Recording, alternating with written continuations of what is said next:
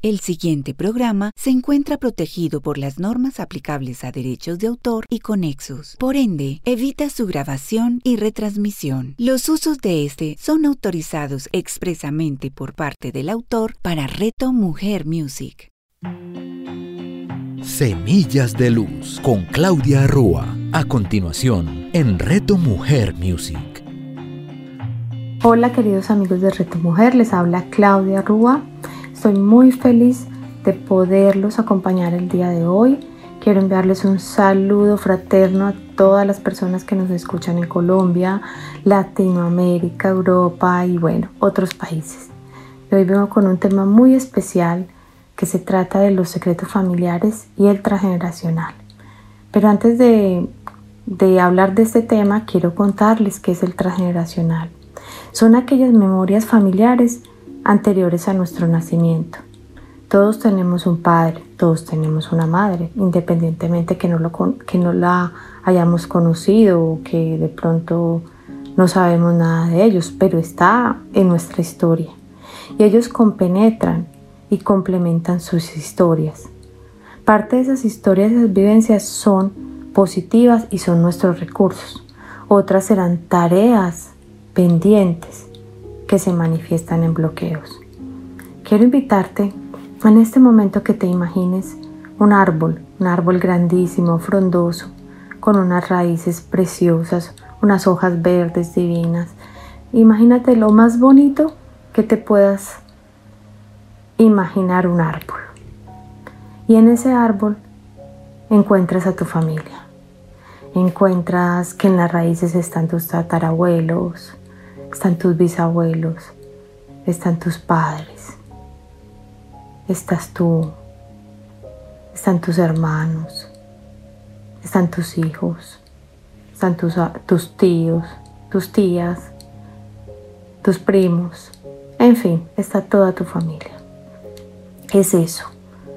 Eso que estás imaginando y estás visualizando es el transgeneracional. Es tu árbol, es tu sistema, es toda la memoria que está guardada ahí y que nosotros no, no nosotros tenemos, nosotros no tenemos una propia historia. Nosotros somos la suma de todas estas historias. Que allí encuentras que hay unos secretos, y unos secretos que no se cuentan, unos secretos familiares que se guardan por temor a ser juzgados, por temor a ser mm, castigados, porque dan vergüenza, porque algunas veces ni los conocimos. Puede ser que hayan secretos tan ocultos en las familias que nuestros padres o nuestros abuelos no los conocieron. Entonces, nosotros de una manera u otra somos leales a ese sistema familiar. Nosotros podemos reparar el sistema o ser leal a él. ¿Y cómo podemos ser leal a él? A través de varias cosas. Podemos ser leal a través de las enfermedades. No sé si en tu familia tengas algún caso similar a este, donde tu abuelo sufre de diabetes, tu padre sufre de diabetes y tú estás sufriendo de diabetes. Y me cuestiono algo y te pregunto, ¿qué será lo que pasó en esa familia? ¿Qué se perdió en esa familia? ¿Qué deseo de vivir se perdió en esa familia? ¿Qué falta de amor no sintieron ellos que se necesitó perder el dulce, el sabor a la vida? y de una manera inconsciente estás haciendo una enfermedad como esta. Y así hay muchas otras enfermedades a las que les podemos ser leales a través del sistema familiar. También podemos ser leales a través del nombre. Es muy importante elegir un nombre para tus hijos que no sea el mismo de alguien de su familia.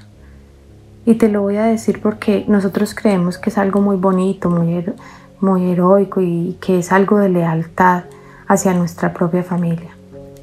Y puede serlo.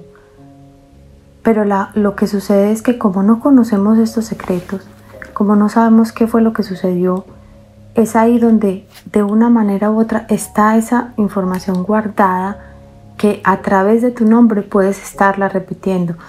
No sé si te ha llegado a pasar que dices, ve, yo hago tantas cosas que hace mi mamá y bueno, me llamo igual a ella y no entiendo por qué.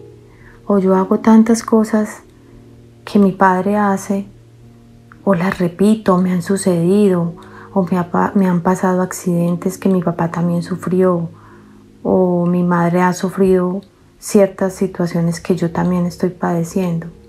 Pues está siendo leal al nombre, al sistema, a toda esa información que está ahí que no conoces y que sería muy importante que en algún momento pudieras saber qué sucedió y qué secreto está guardado ahí. También es algo que debemos tener en cuenta y muy y tener en cuenta y es y son las fechas, las fechas de nacimiento. Porque debemos observar en el sistema si hay fechas similares o puedes haber nacido en la misma fecha que murió alguien de tu familia o un evento, un accidente, eh, un asesinato, algo que haya sucedido en las mismas fechas. Busca eso, mira si hay alguna fecha similar o muy cercana eh, para que puedas comprender y que esto no se te repita que no se te repita a ti o a tu generación.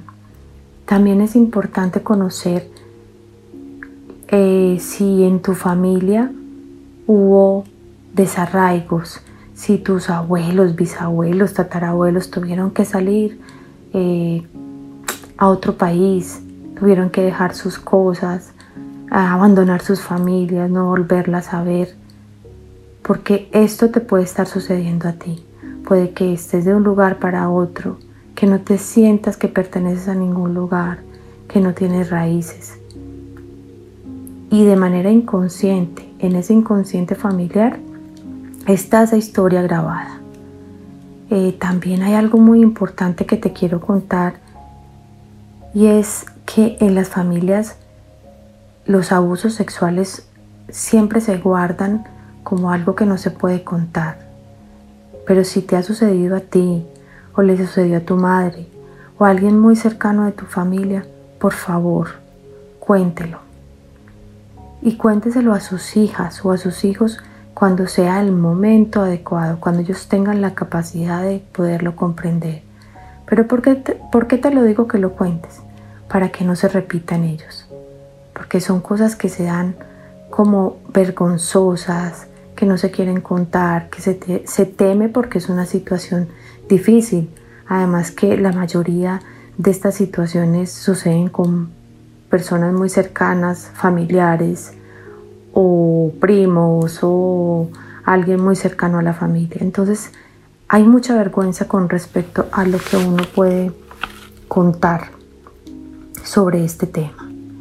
Yo quiero contarte eh, algunas historias de personas consultantes que he tenido que han llegado con varios temas por resolver acerca del transgeneracional. Hace un tiempo llegó una señora con muy angustiada porque ella tenía mucho temor de lo que le estaba sucediendo a su hija. Resulta que su hija eh, había perdido, había tenido dos pérdidas de eh, dos embarazos y ella me decía, yo estoy muy angustiada porque eso a mí también me sucedió. Yo antes de tenerla a ella también tuve dos pérdidas y sufrí mucho por eso, lloré mucho por eso, me sentí muy mal y yo no fui capaz de contarle a ella lo que a mí me había sucedido. Entonces mi invitación en ese momento fue a contarle esta historia a su hija, para que ella entendiera que lo que le sucedía a ella era algo que ella estaba haciendo desde su inconsciente familiar leal. Ella le costó bastante em, hablarle a su hija de este tema, pero lo logró. Logró contarle esta historia, logró decirle que, había sucedido, cómo se había sentido ella, también había sentido culpa. Su hija sintió un gran alivio, un, un peso que se le quitó de encima, un eslabón que se rompió, porque ella se sentía también culpable de que algo malo en su cuerpo no estaba funcionando, que era ella la culpable de que perdiera a sus hijos. Después me llama ella y me cuenta que pudo eh, sanarse, que ella se siente muy bien, que su hija supremamente bien y que está nuevamente embarazada y que están seguras que ese bebé va a nacer. Luego, unos meses después, me cuenta que tuvo un embarazo maravilloso y tuvo un bebé precioso. También quiero contarte otra historia acerca de un joven, un hombre ya, unos 32 años, muy exitoso en el trabajo, una familia muy bonita, eh, con sus dos hijos, una esposa supremamente especial, una empresa totalmente productiva. Pero él me decía, yo no entiendo por qué yo no puedo sentirme bien, no sé por qué no puedo ser feliz, porque no siento todos los días de mi vida una necesidad de quitármela, de quitarme la vida. Quiero, todos los días pienso en, en suicidarme y lo pienso en las noches y craneo qué es lo que voy a hacer, pero algo no me lo permite. Y no me lo permite en especial pensar en mis hijos, en mi esposa.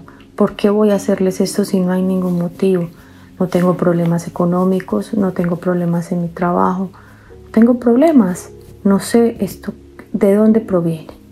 Entonces entramos a mirar, buscamos en el árbol qué había pasado, en el inconsciente de esta familia y encontramos que su abuelo y su bisabuelo se habían suicidado, pero era algo que estaba totalmente guardado, herméticamente. No, no se contó, simplemente hubo una muerte, pero no se dijo cómo había pasado.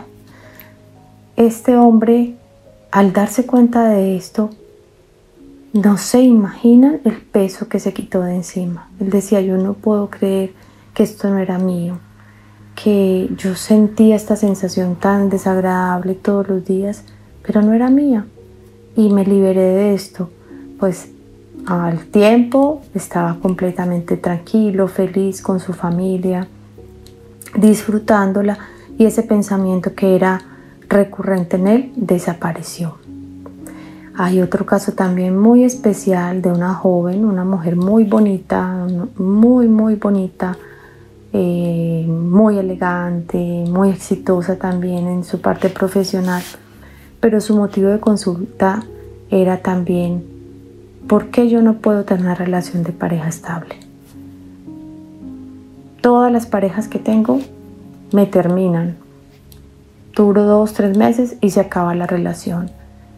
Yo tengo algo que llegó a algún lugar y yo siento que mi energía es pesada, que yo siento que no me ven como la mujer que soy. Eh, me siento que soy autoritaria, que tengo una energía demasiado fuerte y yo no sé de dónde proviene. Entramos a revisar, miramos qué había pasado y es aquí donde vengo a contarte algo muy importante y es que nuestros padres, ¿qué deseaban? O sea, ¿cuáles fueron los deseos de ellos antes de que nosotros naciéramos? ¿Deseaban tener un niño y nació una niña? ¿O deseaban tener una niña y nació un niño? Y eso está ahí en el inconsciente. Tanto es así que ese papá siempre deseó fue un niño y ella recuerda que a ella pequeña la vestían como un niño y también recordó que nunca tuvo su pelo largo, que siempre se lo cortaban, le hacían cortecito bien cortito, bien cortito. También recordó que ella no jugaba con muñecas, que ella lo que hacía era jugar con carritos, con pelotas y que sus amiguitos eran niños. Entonces, en el inconsciente de ella y en el de su padre había esa información de que ese deseo era de un niño y fue educada como si lo fuera. Y eso era lo que no le permitía a ella ser la mujer que ella quería proyectar ser. Trabajamos esa parte especial, nos fuimos a trabajar ese inconsciente familiar y bueno, al poco tiempo ella se sentía mucho más liviana, mucho más tranquila y estaba dispuesta a iniciar una nueva relación. Entonces mi invitación del día de hoy es esa, a que descubran, a que indaguen, a que vayan a, mirar más allá de lo que les cuentan. Sigan preguntando, pregunten, que muchas veces no nos cuentan todo, pero insistan y estén en modo de no criticar, en modo de, no juzgar, simplemente reciban esas historias, amen esas historias y corten esa, esa historia, o sea, no la repitan, para que sus generaciones venideras no tengan que cargar con todo aquello de lo que en algún momento no conocimos y estamos repitiendo. Me encantó, encantó acompañarlos el día de hoy, les mando un fuerte abrazo, eh, los invito a que me sigan en Instagram en semillas de punto luz y en Facebook semillas de luz. Eh, nos vemos pronto. Un abrazo. Claudia Rúa. Escúchala todos los miércoles a las 11 de la mañana, con repetición a las 8 de la noche, solo en Reto Mujer Music. Hola, mi nombre es Robert Barraza y en compañía de mi llave Luis Gabriel Cervantes estaremos con ustedes todos los jueves desde Barranquilla en Converseamos, un espacio para conversar, ser y crecer. Converseamos todos los jueves en Reto Mujer Music. Converseamos con Robert Barraza y Luis Gabriel Cervantes. Escúchalos todos los jueves a las 9 de la mañana con repetición a las 6 de la tarde, solo en Reto Mujer Music.